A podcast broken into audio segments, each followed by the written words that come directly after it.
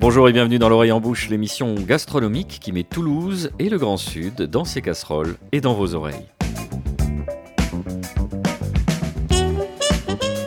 Général Hiver fait de la résistance dans nos contrées occitanes. Nous voulions le renvoyer dans ses foyers, mais le bougre n'en fait qu'à sa tête grâce à son complice et allié, le dérèglement climatique. En conséquence de quoi, notre équipe paupérisée, pardonnez-moi l'expression, se pèle le jonc. J'ai tapé ce texte dans ma chambre glaciale, les doigts engourdis, la vapeur sortant de mes lèvres bleuies, gercées par le froid et l'absence d'hygiène corporelle. Notre chef exilé volontaire en Bourgogne, Laila Aouba, a improvisé un brasero de fortune pour contrer les moins 10 degrés de Savigny-les-Bonnes. Une exception notable, toutefois, notre rédacteur en chef, Nicolas Rivière, qui possède un manoir bien chauffé dans un quartier chic de Toulouse. À part lui, vous comprendrez donc qu'il est difficile pour notre équipe de jouir des hivers crépitants près du chat angora, de la peau de bête et des coupes de champagne millésimées que nous serions en droit d'exiger, nonobstant la fin de l'abondance. La frugalité a du bon, mais il faut quand même que le corps exulte. Alors, Transi d'un froid polaire, quand on recherche le réconfort, la chaleur des radiateurs et des humains, on pousse la porte d'un restaurant de quartier à l'esprit bistrot chic, à l'instar de celui de notre invité Yannick Roux qui nous accueille aujourd'hui dans son établissement éponyme, comme on disait à l'époque dans Les Inrocks. Nous voici séants chez Yannick, rue de la Croix à Toulouse. Yannick, merci de nous accueillir. Bonjour. Au sommaire également de cette émission, le deuxième épisode de notre série consacrée au dispositif des étoiles et des femmes, dont l'ambition est de mettre l'excellence de la gastronomie au service de l'insertion professionnelle de femmes isolées et éloignées de l'emploi, avec une formation en alternance et l'obtention d'un CAP. Comme promis, nous avons suivi l'une d'entre elles, c'est Karine, qui effectue son stage au restaurant Le Rocher de la Vierge, et ce n'est pas de tout repos. Quand on est client, en fait, on ne se rend pas compte de tout ce qui a été fait avant et tout ce qui reste à faire après le service. Par contre, quand on est dedans, là qu'on se rend compte que c'est un métier qui est, fatigant en termes de posture parce qu'on est debout. On fait beaucoup d'allers-retours sur des courtes distances. On se baisse, on se lève. Donc c'est quelque chose qui physiquement, ben, c'est comme euh, un sportif. Si on n'a pas l'habitude de faire ça, ben, moi je sais qu'au bout du deuxième service, ben, quand je suis rentrée chez moi, j'avais des courbatures de partout. Et ça, je ne m'y attendais pas du tout. Témoignage complet à suivre dans le courant de cette émission. Mais avant cela, Nicolas Rivière, on s'est donc attablé chez Yannick, où l'art bistrotier n'est pas pris par-dessus la jambe. Oui, et toute euh, cartographie culinaire personnelle a besoin de points d'appui comme cela, des tables des adresses dont le registre est lisible, évocateur, franc du collier, des restaurants, des bistrots dont on a à maintes reprises constaté la rigueur, le sérieux dans la simplicité, en un mot une forme d'efficacité, un côté promesse toujours tenue. On serait tenté de les qualifier de refuge quand on n'a pas forcément envie d'aller se risquer sur le bizarre, ce qui n'empêche pas la modernité, les excursions de surcroît au fil de l'hiver et de la basse saison. Alors voici tour à tour le pressé de joues de porc au foie gras, la cassolette d'encornet de boudin, le merlu, la bavette d'aloyau, les tripes au cidre, tout ce qu'il faut pour nous rasséréner. Yannick Roux, euh, vous avez fait montre d'une euh, imagination particulièrement débordante en nommant votre restaurant chez Yannick. Pourquoi? Il a bien fallu trouver, euh, trouver un, nom commercial à, ce restaurant. C'est vrai que ça a été euh, un petit peu décidé euh, à la hâte. Oui, bien sûr. Alors, on, va. Là, évidemment, c'était une petite boutade pour vous, Yannick.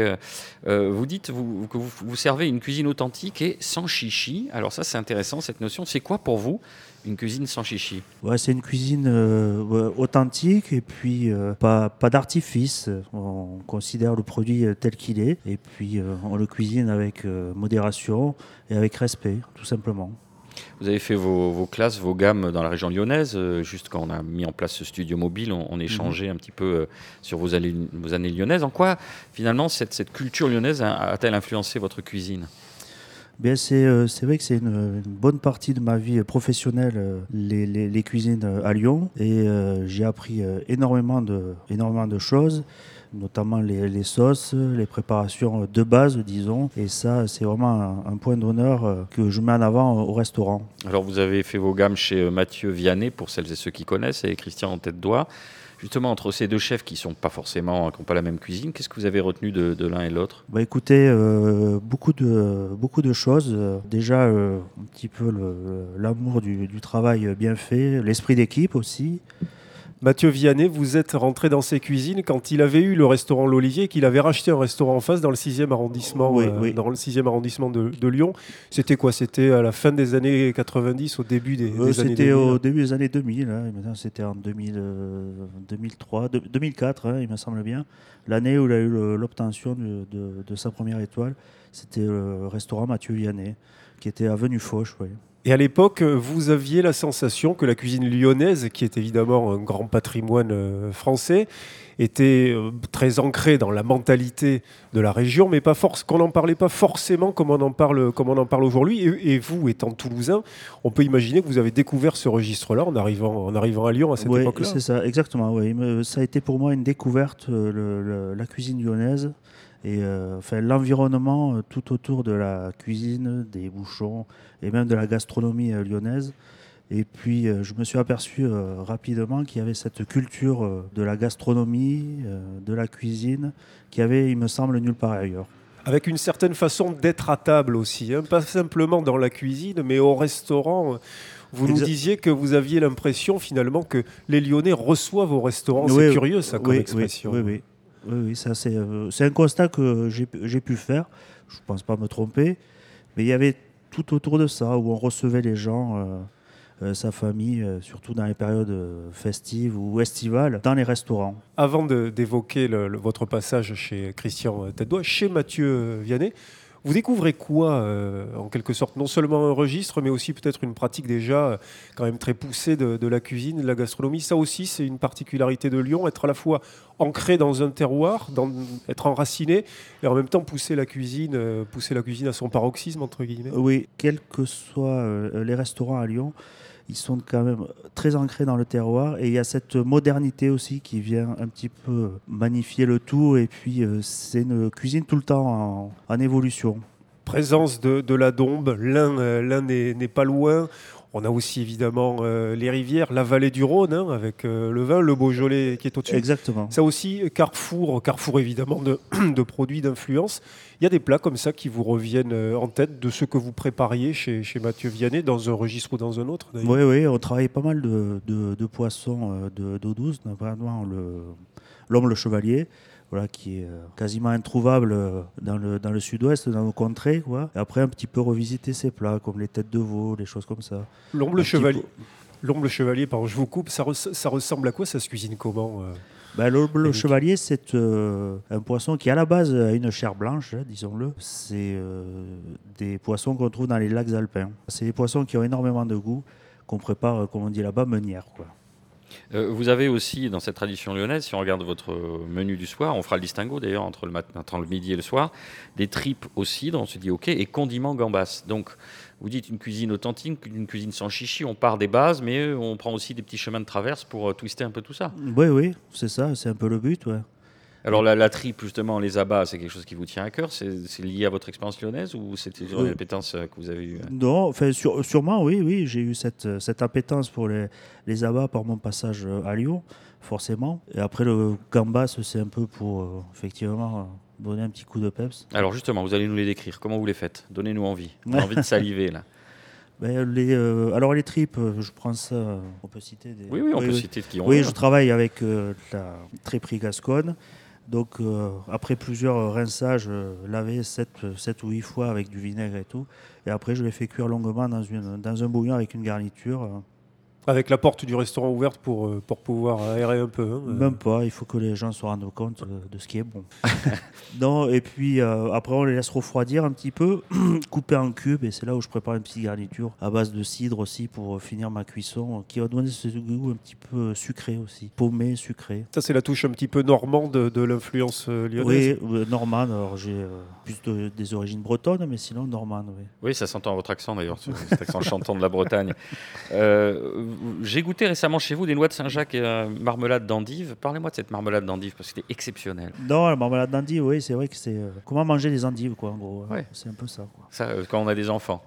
Quand on a des, des gens qui enfants. ont du mal avec l'amertume. Oui, Donc on triche, on met du sucre, mais il faut que ça s'arrête vite quand même le sucré. exactement. Alors comment faut on fait Il faut trouver un peu l'équilibre. Ouais. Bah, ça, il faut venir pour voir comment on fait. Le secret, est-ce que ce serait pas une petite réduction de jus d'orange hein, avec laquelle euh, voilà, on, vient, euh, on vient un peu napper, euh, napper juste, les endives non, juste un peu de, de sucre, euh, sucre vergeoise déjà pour sucre un peu plus pur, euh, qui fait moins sucré aussi quand même, moins su sucre. Et pour reprendre un petit peu de, de légèreté, je dis pas que c'est lourd, hein, attention, les tripes aussi de condiments gambas, mais on était le soir, on repart le midi avec une entrée pas lourde et, comment on se prononce Judion, ça s'écrit Roudion. Roudion, c'est quoi les roudion C'est de son des gros haricots blancs euh, espagnols. D'accord Voilà. Pourquoi ça marche bien tous les deux Parce que c'est c'est- voilà, c'est deux choses associées et puis euh, le haricot comme ça en salade euh, fonctionne un petit peu avec tout. C'est un bon support, disons. Voilà. Et ça pourrait être une, une recette qu'on retrouverait au, au Rocher de la Vierge, J'aime pas très loin d'ici. Michael Lécouméry n'est- Mhm. n'est pas avec nous, mais effectivement, ce côté un petit peu pas terre-mer, hein, mais euh, disons une, une Ouais. grosse base de, de- de haricots qu'on a plutôt l'habitude de voir escorter du cochon ici et qui, va- qui va se jeter dans l'Atlantique euh, avec les palourdes. Laïla Ouba, je vous vois euh, prendre des notes, feuilleter euh, des ouvrages. Qu'est-ce que vous êtes en train de faire De trouver également une recette d'endive, de marmelade d'endive ou de, de petites cassolettes de, de palourdes de votre côté? Alors c'est marrant parce que j'ai ouvert, euh, j'aime bien avoir ce bouquin avec moi quand on fait cette émission, c'est Jean-Pierre Géné bien sûr, Mes chemins de table, et il parle de l'endive, l'endive à cœur ouvert. Et euh, du coup ça rejoint la cuisine de Yannick parce qu'il parle aussi des noix de Saint-Jacques. Donc il dit, à l'arrivée des premières Saint-Jacques, on croit toujours qu'elle va se caser. À l'évidence, ces deux-là sont faites pour s'entendre. L'une sautée fissa recto verso, l'autre braisée lentement à la flamme douce, chaque hiver, elle joue les feux de l'amour dans l'assiette, au grand bonheur des dames qui en oublient Georges Clounet. Enfin, jusqu'au printemps. Donc effectivement, ces deux associations sont merveilleuses entre la noix de Saint-Jacques et l'endive. Et euh, donc la sucrosité pour l'endive pour atténuer l'amertume, c'est tout un jeu en fait qu'on a à faire euh, tout l'hiver, effectivement. Donc euh, j'ai eu affaire à l'endive sous toutes ses formes. Donc il fallait bien, il fallait bien trouver des superfuges, comme on dit.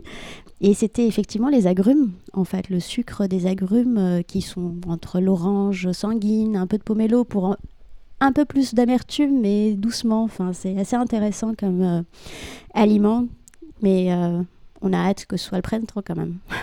Vivement qu'on dégage les chicons. Nicolas Non, euh, je me disais, mais finalement, Yannick, vous avez tout pompé dans, dans le livre de Jean-Pierre Jeunet, qui était évidemment éminent journaliste et critique gastronomique, tour à tour à Libération et au Monde. Finalement, vous êtes un copieur, hein, un plagiaire. Oui, voilà, ouais, voilà. Mais c'est l'inspiration. hein. Il, faut, il faut aller un petit peu partout pour s'inspirer de un petit peu tout le monde et dans tous les domaines. On est bien d'accord. Allez, je vous propose qu'on se fasse une toute première pause de musique en forme de, de clin d'œil. Vous allez comprendre, on se retrouve juste après.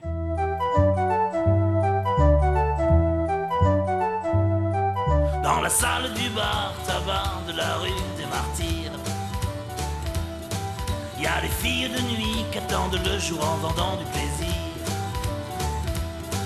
Y a des ivrognes qui s'épanchent au bar Qui glissent lentement le long du comptoir par terre Dans la salle du bar tabac de la rue des Martyrs le patron a un flingue pour l'ingénu qu'on voudrait à la tirelire. Dans les chiottes, les mots gravés sur les murs parlent de sexe géant, d'amour et d'ordure ensemble. Ici, chacun doucement oublie l'ombre passée d'une femme de décombre. Dans ce cliché funèbre, on cherche l'oubli d'un parfum, d'une voix. On éteint l'impact encore brûlant de lèvres entr'ouvertes, humides et douces, dans la salle du bar tabac de la rue des Martyrs. Certains soirs, tout à coup, dans un coin, on s'arrête de rire. Et quand brusquement les larmes sortent, tout le monde dégage, se jette sur la porte en verre. Dans la salle du bar tabac de la rue des Martyrs. Y a des seringues vidées goulûment dans des bras sans avenir. Ici la dope, c'est à la poignée. Les petites cuillères servent que rarement pour le café.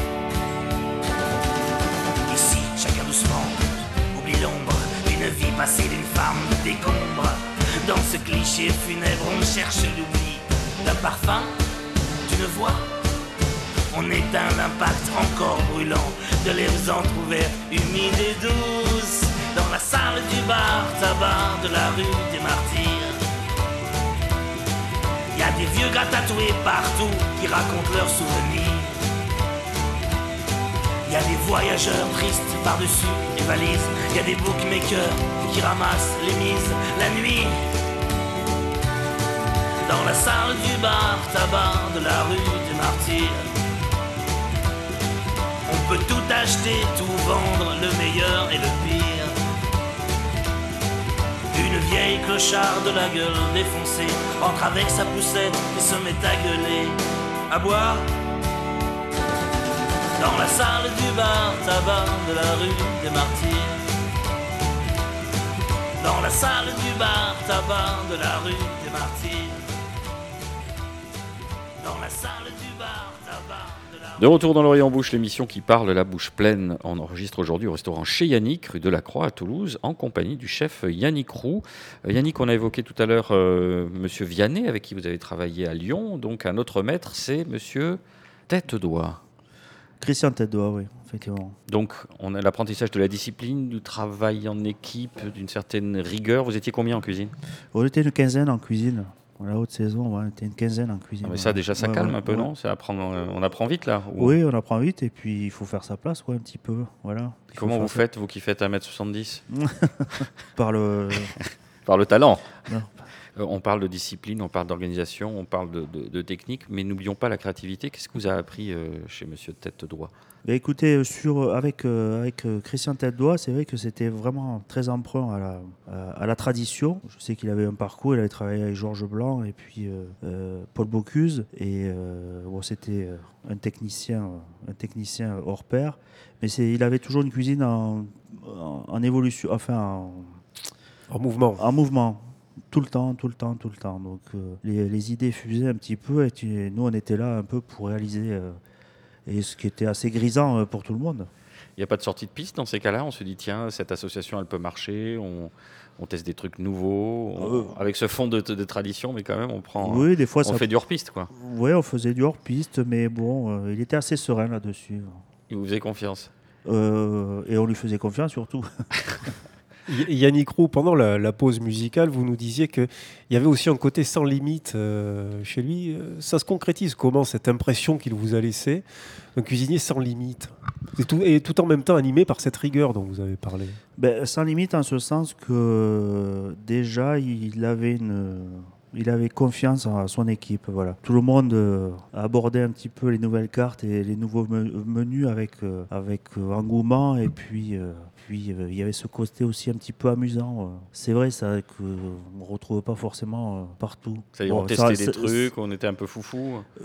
tout en étant vraiment euh, dans Ouais. un cadre. euh, mais euh, on savait que euh, selon Voilà. ses goûts, il voulait ça. Et, euh, Vous arriviez à mettre le, le rond dans le carré. quoi. ouais, le rond dans le carré, exactement. Le répertoire lyonnais, euh, il jalonne vos cartes ici euh, à Toulouse. C'est quelque chose dont vous vous inspirez régulièrement, avec éventuellement des spécialités que vous proposez. euh, quelques plats comme, comme lesquels, par exemple Bah, lesquels notamment, on a un plat quand même depuis quelques années, c'est euh, les riz de veau. Donc les riz de veau, on les fait juste au sautoir, au beurre. et c'est une chose qu'on faisait pas trop quand même à Toulouse, me semble-t-il. Sur le registre plus, disons, plus bouchon, c'est-à-dire le saucisson chaud, le saladier euh, lyonnais, euh, le tablier de sapeur, qui est quelque chose quand même qui est très, disons, circonscrit à, à cette région-là, ou alors les, les quenelles de brochet, ça c'est quelque chose que vous proposez de temps en temps. De euh, temps en temps, oui. Par exemple, le tablier de sapeur, on le, euh, pour quiconque voudrait le faire chez soi, on- d'abord on se munit de quoi et, et on fait J'aime comment bien ces challenges. Genre, on va faire ça, ouais. C'est pas du tout dur. Non, non, c'est. Bah alors dites-nous. Non, il n'y a Yannick, pas de complexité, c'est après. Puisque vous, a- vous avez cité la triperie gasconne vous, tout à vous l'heure. achetez, où- vous achetez voilà. de la pince et puis après il faut la faire cuire dans un bouillon. Après, une fois refroidie. Attendez, euh, c'est quoi le secret du bouillon déjà? J'adore, c'est vraiment quand, quand- vous, savez, Yannick, quand on achète les, les livres des chefs, on fait les cuisines et on, on fait la recette. Il y a des photos magnifiques et on fait, ouais, le résultat c'est souvent, bah ouais. Parce qu'il donne jamais vraiment précisément les grammages, le reste et tout. Et vous, c'est pareil, vous faites un bouillon. Non, pour que ça ait du goût. Qu'est-ce qui. Dites pas faut- tous les faut- secrets, mais c'est quoi le secret d'un bon bouillon comme- quand même? C'est comme, euh, c'est comme euh, beaucoup de choses. Il faut, euh, il faut une bonne base. Et euh, la pince, c'est un, c'est un support. Hein on est bien d'accord C'est comme le riz de veau. Il faut quand même derrière que ça envoie un petit peu. Et un bon bouillon, c'est un bouillon qui est assez relevé quand même, avec une belle garniture qu'on a fait cuire quelques heures. Et puis, euh, quitte à le faire refroidir, le refaire euh, chauffer une nouvelle fois. D'accord. Qu'est-ce que, qu'est-ce- on relève avec quoi? Je vais vous tirer les verres du nez. Il n'y a pas le choix, Yannick Roux. On relève avec quoi? On peut relever avec euh, aussi un petit peu de piment. Enfin, s'il y a une belle garniture, Mhm. Qui- par exemple, qu'est-ce qui, qui composerait la garniture? Pleine de légumes. pleine de légumes et d'épices aussi, pas trop. Puisque, puisque euh, Yannick Roux refuse de nous donner euh, les astuces pour son bouillon, on va se tourner vers vous, euh, Leïla, pour aromatiser, pour donner du caractère, hein, puisque c'est êtes il va y avoir dire. quatre ingrédients, dont trois que Voilà. je ne connais pas. Pour donner du caractère à un Ouais. bouillon, pour qu'on y jette ensuite cette, cette belle panse, ah, comment on s'y prend, le- Leïla? On s'y prend avec euh, beaucoup d'amour et selon ce qu'on a sous la main, en fait. Un bouillon, c'est vrai que donner une recette de bouillon, c'est quand même pas facile. Non mais la base, juste, que allez, imaginons peut-être un bouquet garni déjà pour commencer. Un bouquet garni, carottes, euh, poireaux, euh, euh, des bouts d'oignons, pas les pelures parce que ça ramène beaucoup d'amertume. Enfin, moi, je vais mettre d'une, par exemple, je vais mettre euh, un cambou, une feuille de cambou pour amener un peu d'umami. Enfin, c'est Voilà ce que je disais. selon ce qu'on a, ce qu'on a Un devant cambo soi. pour l'umami, évidemment. C'est quoi le cambo Le cambou, c'est une algue, pardon, une algue séchée. Donc, euh, c'est ce qui fait, euh, c'est ce qui fait que des fois, enfin, même, je dirais, alors le cambou, et on pourrait, par exemple, on avait du parmesan et la, croûte de parmesan peut servir aussi à, ramener encore plus d'umami. Ce côté, enfin, un bouillon, c'est de l'amour en fait. Il n'y a pas de, y a pas de recette a priori. Donc, euh, pas de partout euh, chez les chefs, visiblement. hein. Chacun Ouais, chez soi. On partage pas, quoi. Non, c'est pas question de partager ou pas, c'est question de selon ce que vous avez devant vous et, et ces combinaisons qui font que c'est harmonieux ou pas. Donc un bouillon, même si, euh, si, si on dit bouquet garni, on va acheter un bouquet garni tout sec qui n'a aucun, aucune, aucune saveur, bah ça sert à rien ce bouquet garni au final.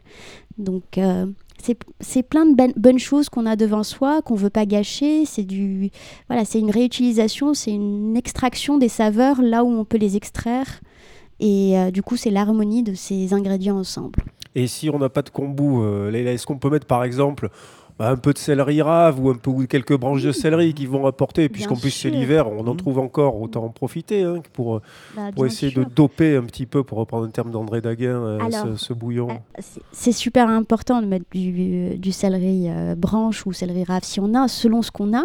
Et en fait, les épices, par exemple, il faut pas non plus en mettre trop, faut pas trop saler, parce qu'après, si on est amené à réduire ce, bouillon, euh, ça va être trop salé. Enfin, c'est pour ça, c'est une juste mesure de- de- d'une dose de de goût en fait et selon euh, ce que ça va accompagner donc il y a les épices effectivement mais pas trop et tout ce qu'on a devant soi qui peut être utilisé pour en extraire les saveurs les plus euh, intéressantes selon les saisons. Là, là, j'avais une question technique. Est-ce que quand vous étiez plus jeune sur, euh, en classe, vous mettiez des livres pour pas que les voisins copient? Ah non, moi j'étais pas du genre à dire ah j'ai rien révisé, j'avais 20 sur 20. Non, non, parce non, que ça c'est pas mon Pareil, style. comme vous, Yannick, vous distillez vos recettes. Mais alors, au compte-goutte, Yannick, est-ce que, est que cette cassolette d'encornet et boudin, euh, beurre aillé, vous pouvez nous en dire davantage? Oui. Il le peut, on dirait le- Non, le non. sketch de Pierre Dac. Il Donc, le peut, bravo, oui, oui. mesdames, messieurs. Non, après ça, ce sont des, des, des, des choses qu'on fait à la minute. Donc, euh, juste revenu, cette, euh, cette, euh, ce- ce- ces, ces blancs de- d'encornet, un petit peu quadrillés. Et euh, juste en dernier, cette pointe de beurre aillé citronné. Et puis le boudin qu'on va laisser un petit peu cru pour faire un contraste. Voilà, et puis le blanc de sèche, vraiment cuit croquant, ce qu'il faut. Ce que vous aimez bien faire aussi, pour ceux qui, ont- qui viennent de temps en temps chez vous, c'est le saumon gravlax. Oui, Ouais, ouais. oui, oui. oui, oui, Ouais, si. oui. Oui, non, mais voilà, enthousiaste. euh, Non, mais c'est un. ça fait 15 ans que vous le faites. vous maîtrisez maintenant. Non, mais c'est un, un classique. Et puis bon, des fois, il faut pas se priver que les gens retrouvent aussi un petit peu, euh, comment dire, euh, l'aspect régressif. pas régressif, mais bon, s'ils voient des choses qui leur plaisent pas, ils vont tomber sur sur euh, un plat qui qui va faire un petit peu l'unanimité. Et puis, en attendant, euh, la semaine d'après. euh, Ça, c'est intéressant, parce qu'il y a un côté, on va être audacieux. On fait souvent ça le midi. hein. On peut faire euh, une côte de porc manex du Pays Basque épurée pour ceux qui aiment, euh, merlute à boulet de chou-fleur et condiment pomme noisette. Mais quand même, le midi, bah, il faut quand même mettre une bavette d'aloyau grillé, frites maison et salade, parce qu'il y a des gens qui ne vont pas Ouais, ouais. naturellement prendre ce petit Ben oui. risque. Quoi. Peut-être que la prochaine fois, après, il prendra autre chose. Donc, il faut un peu Le fidéliser. porc sauté aux crevettes et peiné au jus de crustacé, par exemple. Il va Mais- nous dire tout sur ce jus. Mais pas, cela Nicolas. dit, c'est aussi pour ça que ça vous faites partie des adresses, comme je le disais euh, en introduction, qui sont voilà, des points sur lesquels on peut s'appuyer, des points d'appui, où on sait que voilà, on peut venir trouver une bonne bavette. Bah alors la côte de Port-Manex, vous venez d'en parler. Qu'est-ce que c'est le, le Port-Manex euh euh, c'est Manège, c'est une, une ferme au Pays Basque. D'accord, on dit Bon. manèche déjà. Alors, déjà, on dit comme Manège. Achoa. Ouais. Ok. Parce qu'on n'a pas notre traducteur basque-français euh, aujourd'hui, Oui, oui, mais- Il est allé chercher sa mère à l'aéroport. hein. C'est comme, le, le- je suis désolé, le chien a mangé mes devoirs ou j'ai oublié mon cartable à l'école. On savait pas. Dans la série des excuses pourries. Manèche, cette côte de. Côte de porc, oui, euh, un peu grasse, euh, bien juteuse, Voilà, juste ce qu'il faut de gras. un peu épaisse. Là aussi, on peut l'imaginer peut-être un peu au sautoir avec. euh, Exactement, au sautoir, après on laisse reposer. Il faut un peu de temps pour, pour pouvoir la déguster. On, Ouais. écrase, on écrase une gousse d'ail. Qu'est-ce qu'on fait? On laisse qu'on la. Ah, Est-ce qu'on vient la. Allez, dites-nous un Non, petit non, peu. On le met sur le grill. euh, On euh, le, fait, on le fait au beurre tranquillement, et puis effectivement avec euh, une gousse d'ail et puis un peu quelques échalotes. Ouais. Et on arrose. Ben oui, c'est important d'arroser. Alors, on- nos mœurs, vous savez, ont toujours besoin d'être adoucies parce que Nicolas et moi-même, on est des brutes épaisses parfois. Voici quelques notes à caractère émollient.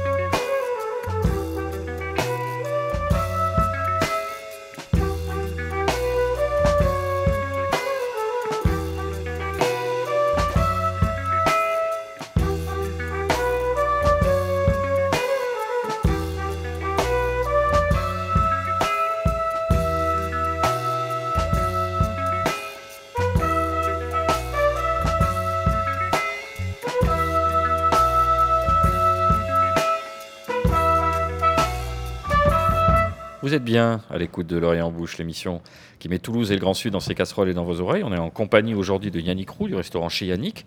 On est à Toulouse, dans sa salle, euh, d'aspect euh, enfin, carreau à damier, euh, aspect un peu tradit. On imagine aisément que voilà, avant de s'installer, il y avait encore une table avec quatre personnes qui, ripaillaient, qui discutaient, qui laissaient un petit peu le temps filer. On imagine qu'il y a des habitués ici. On a énormément d'habitués, oui. Des gens, des gens du quartier, que ce soit le midi et le soir. Puis on a quand même depuis presque dix ans une clientèle fidèle, ça c'est assez euh, exceptionnel quand on regarde un petit peu en arrière. Se dire qu'il y a des gens qui nous suivent depuis 10 ans, c'est, euh, ça paraît euh, exceptionnel quand même. ils ont, ils ont quoi? Ils ont des rituels, des habitudes? Il y a des vieux, des jeunes? Il y, en a qui veulent leur table? Oui, c'est ça, c'est ça. Des gens qui arrivent directement et s'assoient à leur table et puis voilà quoi. Ils lisent le Midol, ils refont le monde? Qu'est-ce qui se passe? Il y a un gros. Allez, on va ouvrir à présent le, deuxième chapitre de notre série, euh, on l'a dit dans le sommaire, une série consacrée au dispositif des étoiles et des femmes, porté à Toulouse par la SCOP égalitaire, ainsi que par l'association Les Belles Gamelles.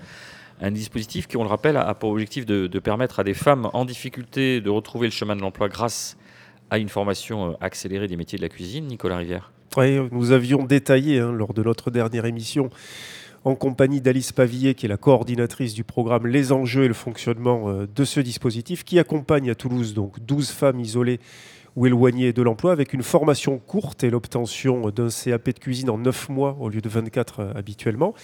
Les 12 femmes de cette première promotion toulousaine alternent donc des semaines d'apprentissage au CFA de Blagnac et des semaines de stage dans le restaurant qu'elles ont intégré. Et l'oreille en bouche a choisi de suivre l'une d'entre elles, Karine, qui effectue son stage au Rocher de la Vierge chez notre sémillant chroniqueur Michael Lecumberi. Karine a 47 ans, elle n'avait aucune expérience en cuisine lorsqu'elle s'est inscrite pour cette formation euh, l'été dernier.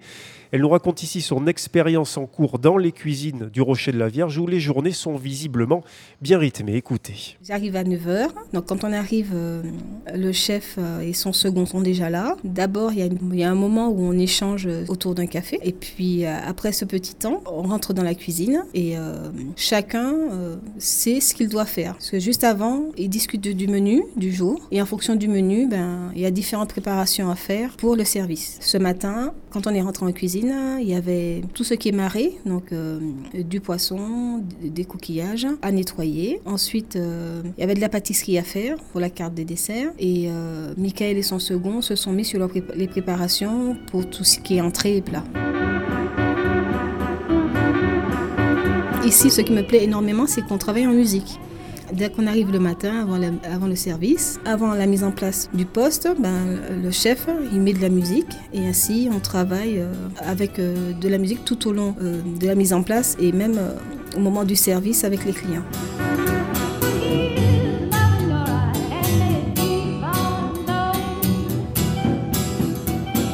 C'est la polyvalence de ce qui est proposé en cuisine qui est intéressante parce que ici j'ai découvert comment nettoie des calamars, comment on nettoie des coquillages. Je m'étais jamais aventurée à acheter des calamars euh, ni des coquillages, ce ne sachant pas comment les cuisiner. Et depuis que je suis au restaurant, maintenant que j'ai vu comment on les cuisine facilement, c'est des choses que je suis amenée à acheter dans ma vie personnelle. Cet univers de la cuisine me permet de transférer ces savoir-faire dans mon quotidien pour moi, mes enfants et mes amis.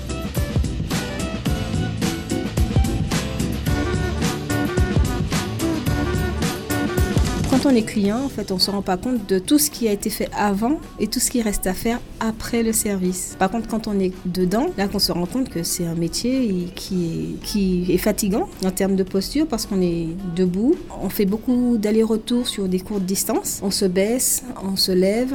Donc c'est quelque chose qui physiquement, ben, c'est comme euh, un sportif. Si on n'a pas l'habitude de faire ça, ben, moi je sais qu'au bout du deuxième service, ben, quand je suis rentrée chez moi, j'avais des courbatures de partout. Et ça, je ne m'y attendais pas du tout. Ce que je retiens, c'est qu'au fur et à mesure que j'avance dans l'apprentissage, j'arrive à mieux m'organiser en termes de tâches. Quand il y a quelque chose qui est en train de cuire, ben, je sais que sur ce temps-là, il faut que j'aille euh, faire autre chose. Quand j'ai lancé le lave-vaisselle euh, à la plonge, mais ben, je sais que je peux aller découper des choses. Depuis la Toussaint, ben, je trouve que j'ai gagné pas mal en efficacité et puis en autonomie aussi.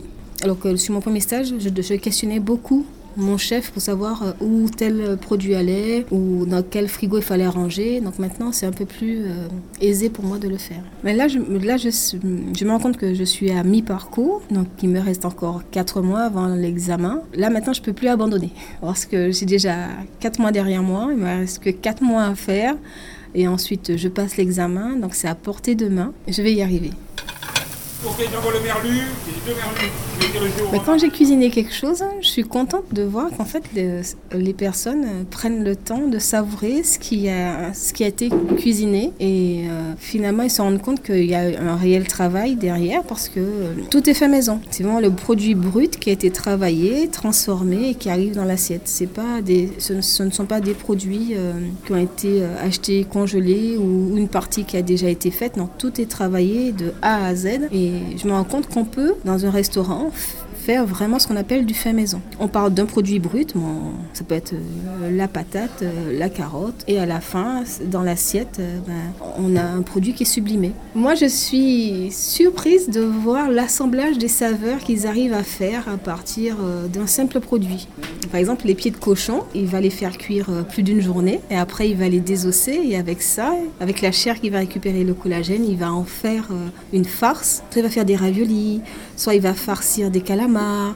Ça, au départ, ça m'intriguait. Et maintenant, je trouve ça tellement naturel, effectivement, ben, d'utiliser euh, quelque chose qu'on achète. Moi, j'aurais jamais pensé qu'on pouvait, acheter des oreilles de cochon, des pieds de, pieds- de cochon, et en faire quelque chose. Et, et lui, il le fait, et je suis euh, fascinée par la façon dont il euh, cuisine et assemble tous ces produits.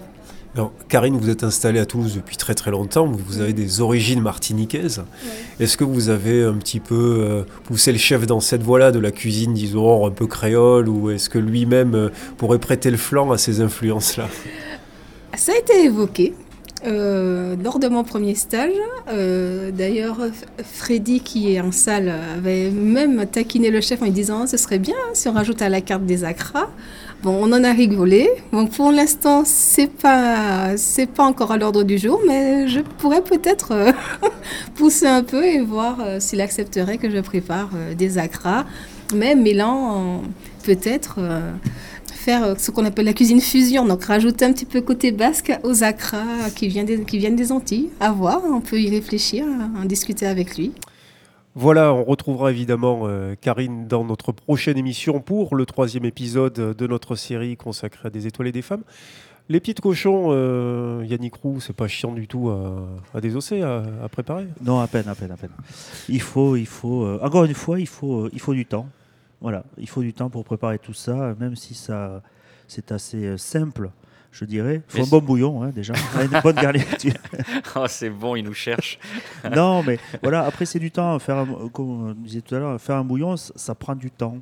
Et après, on peut mettre euh, ce qu'on veut dedans. Et il faut une belle garniture. Il faut autant de garniture que de, que de liquide, je dirais. Et puis, il faut que ça cuise et il faut que ça soit assez euh, raisonnable. Pas mettre trop d'épices parce que ça peut un peu prendre le dessus, surtout si ça réduit, effectivement.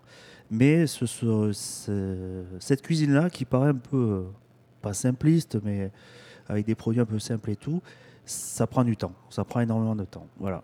Mais bon, c'est notre travail. Et on quoi. se, on plaint pas. Allez, on écoute euh, notre dernière euh, pause musicale de l'émission. On se retrouve dans quelques instants pour notre quartier libre. À tout de suite.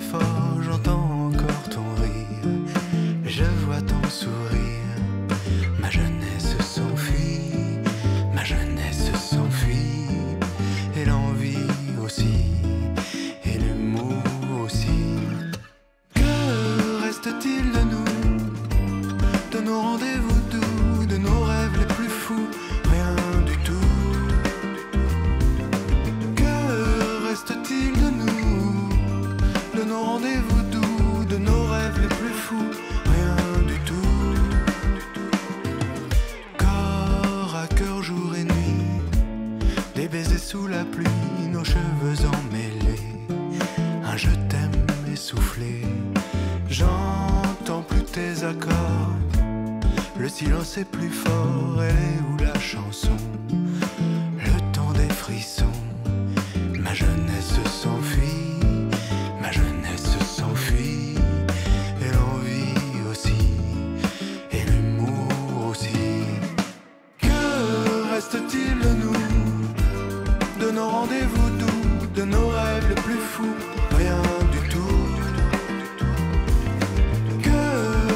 De nous, de nos rendez-vous?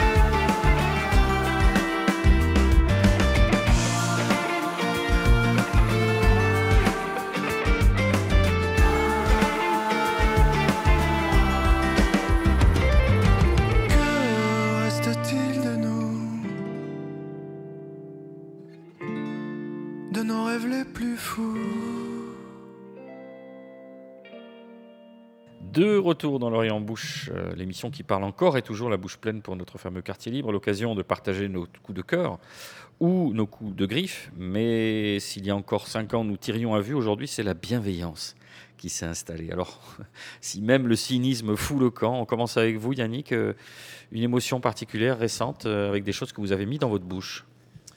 Euh, oui, très récemment, oui, c'est un, un- un déjeuner au, à l'aparté à, à Montrab chez euh, le chef euh, Jérémy Morin. Un très très beau moment où euh, je dirais le, le temps s'arrête et euh, le temps est suspendu.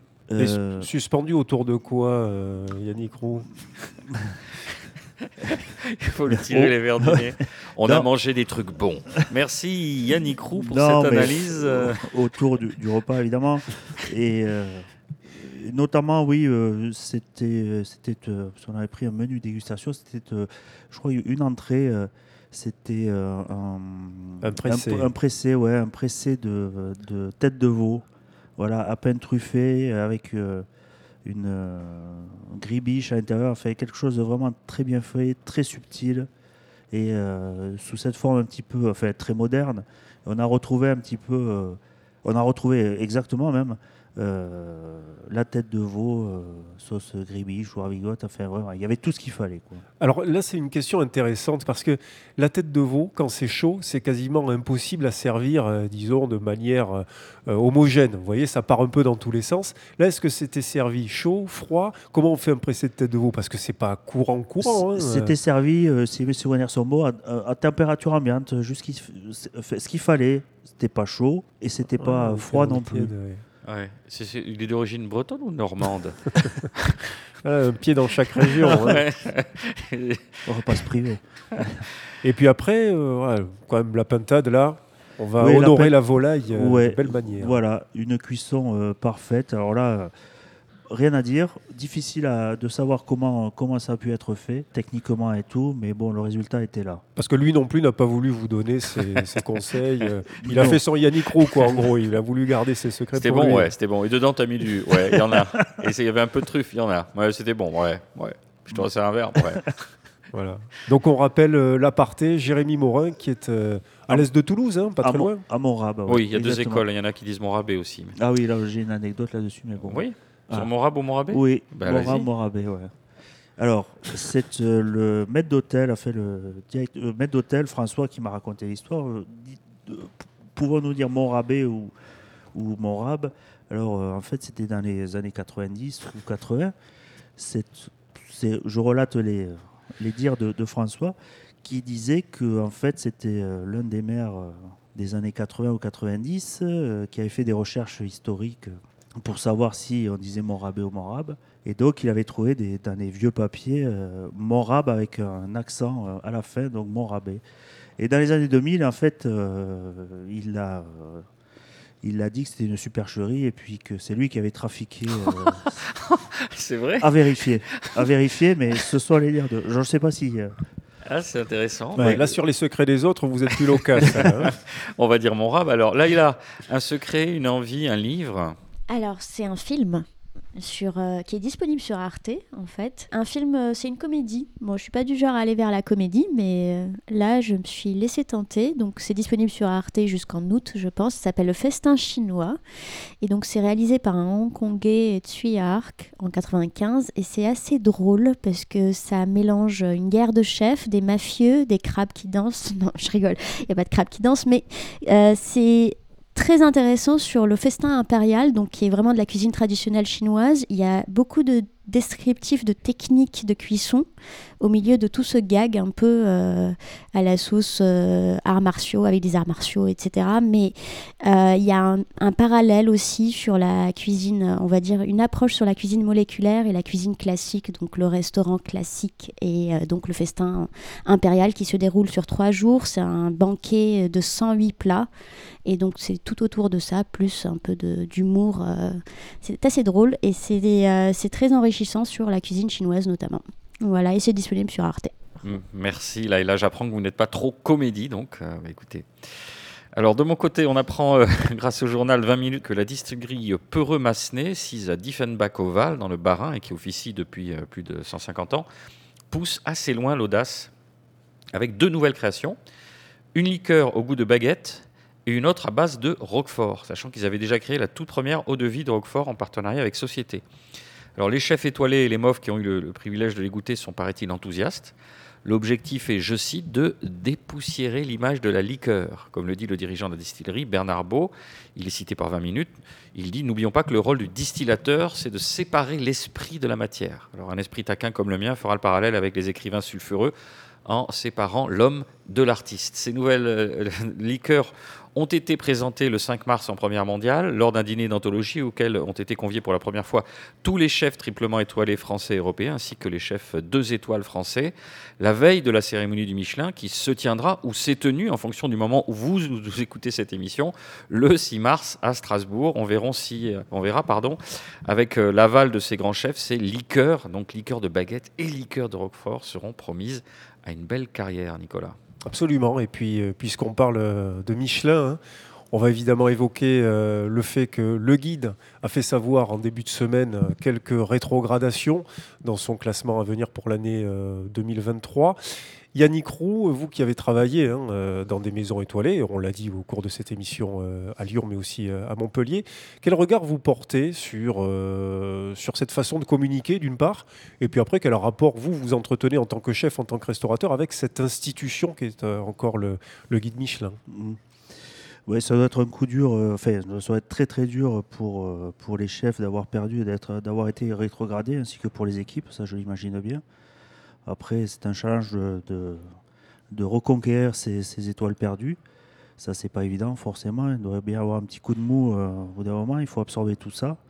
Et puis, c'est peut-être l'incompréhension aussi, et puis de savoir pourquoi, euh, pourquoi ils ont été rétrogradés. Je pense que C'est fois- peut-être ça qui manque le plus, hein, Yannick, je vais dans votre sens, enfin, c'est qu'il y a rarement des explications, Mais enfin, voire euh, jamais. c- C'est sou- souvent ça, même euh, c'est souvent ça. euh, Je pense qu'ils euh, ils savent dire. euh, enfin, ils donnent toujours pas, peut-être pas toujours les conditions dans lesquelles on peut rentrer dans le guide Michelin, mais non plus pourquoi on en sort.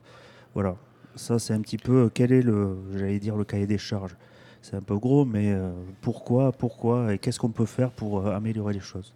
Alors on le rappelle, les rétrogradations qui ont été annoncées en début de semaine sont celles de Guy Savoie qui perd euh, sa troisième étoile et euh, Christopher Coutenceau à La Rochelle qui perd également sa troisième étoile. Et puis évidemment, et on en parle beaucoup à Toulouse ces derniers jours, la rétrogradation de Michel Saran qui passe de 2 euh, à une étoile. Michel Saran, chef évidemment euh, médiatique, hein, bien connu euh, des Français, chef populaire dans le meilleur sens du Mhm. terme.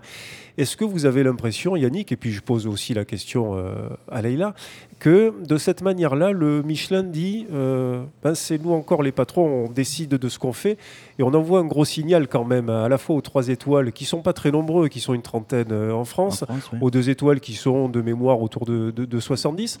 Finalement, cette institution que l'on critique beaucoup depuis, depuis des années, dont on dit qu'elle est en perte de vitesse, quand on voit l'avalanche de réactions à la suite de, cette, de ces annonces de rétrogradation, bah, finalement prouverait le contraire, prouverait qu'elle a encore toute, toute sa brillance et tout son pouvoir. Est-ce que vous partagez ce point de vue?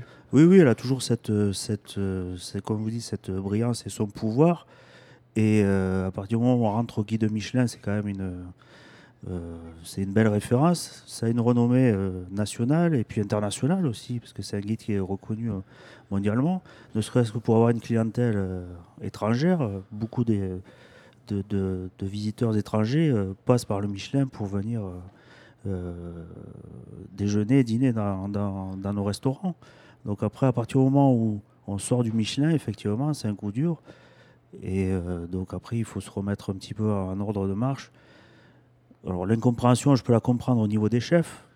Mais après, c'est sûr qu'il faut qu'ils se remettent un petit peu en, En question il faut qu'ils se remettent un petit peu en question. Enfin, c'est assez facile à dire, mais se remettre en question. Et puis, euh, on peut pas rester 25 ans au guide Michelin et puis après, à partir du moment où on n'y est plus, euh, taper sur le guide Michelin, il me semble. Ce que, ce que n'a pas fait d'ailleurs Michel Saran, C'est- qui a je- je plutôt, parle pas, bien sûr. euh, voilà, qui a plutôt Mm. donné des interviews en disant qu'effectivement c'était une véritable blessure pour lui Bien que d'avoir perdu euh, ses étoiles. Laïla, vous qui avez été honoré par le guide Le Fooding, hein, qui appartient, euh, qui appartient euh, au Michelin, mais vous qui avez été honoré euh, en votre restaurant Le Soleil euh, à Savigny, qu'est-ce que vous pensez de cette institution-là Vous qui, sans faire des honneurs à, à Yannick, faites partie d'une génération euh, ben, plus jeune et puis passez par euh, d'autres euh, d'autres types de, maisons avec un apprentissage donc différent de la cuisine. Comment vous, vous regardez le, Michelin, ce qu'il représente, ce qu'il incarne et ce qu'il dit? Vous allez tous me détester peut-être, mais je, je dirais que les étoiles doivent rester dans le ciel. C'est tout ce que je pourrais dire. Donc elles sont bien accrochées dans le ciel, on n'a pas besoin de les décrocher pour les mettre euh, sur des portes. Merci beaucoup Laïla, merci à Yannick Roux et à vous. Euh, Rappelez-moi votre nom. Nicolas Rivière. Nicolas Rivière. L'oreille en bouche, c'est fini pour aujourd'hui. Merci de nous avoir suivis. Cette émission est coproduite et diffusée par l'homme qui a vu l'homme qui a vu l'ours, Radio Radio, Radio Radio Plus et Radio Terre. Vous pouvez nous retrouver sur notre compte Instagram, notre page Facebook, nous réécouter sur radio-radio-toulouse.net et toutes les plateformes de streaming. Je vous rappelle enfin ces quelques vers d'Antoine Desaugiers. Un cuisinier, quand je dîne, me semble un être divin qui, du fond de sa cuisine, gouverne le genre humain. On se retrouve très vite et d'ici là, portez-vous mieux.